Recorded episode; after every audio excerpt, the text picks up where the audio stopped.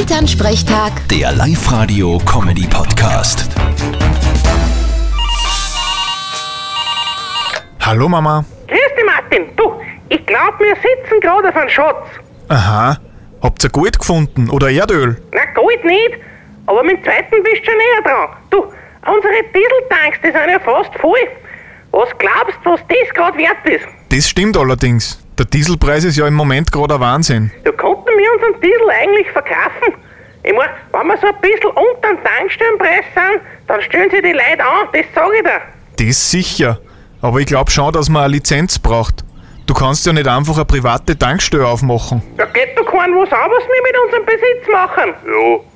Und was ist, wenn wir dann unseren Diesel verkauft haben, dann müssen wir ums teure Geld selber wieder einen kaufen. Da beißt ja die Katze in Schwarf. Ich würde eher gar nichts drüber erwähnen.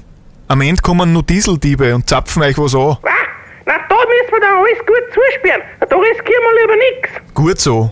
Die wichtigste Frage, die mich beschäftigt, ist aber eher, wenn es einen Wien Diesel gibt, gibt's dann auch einen Wien Benzin?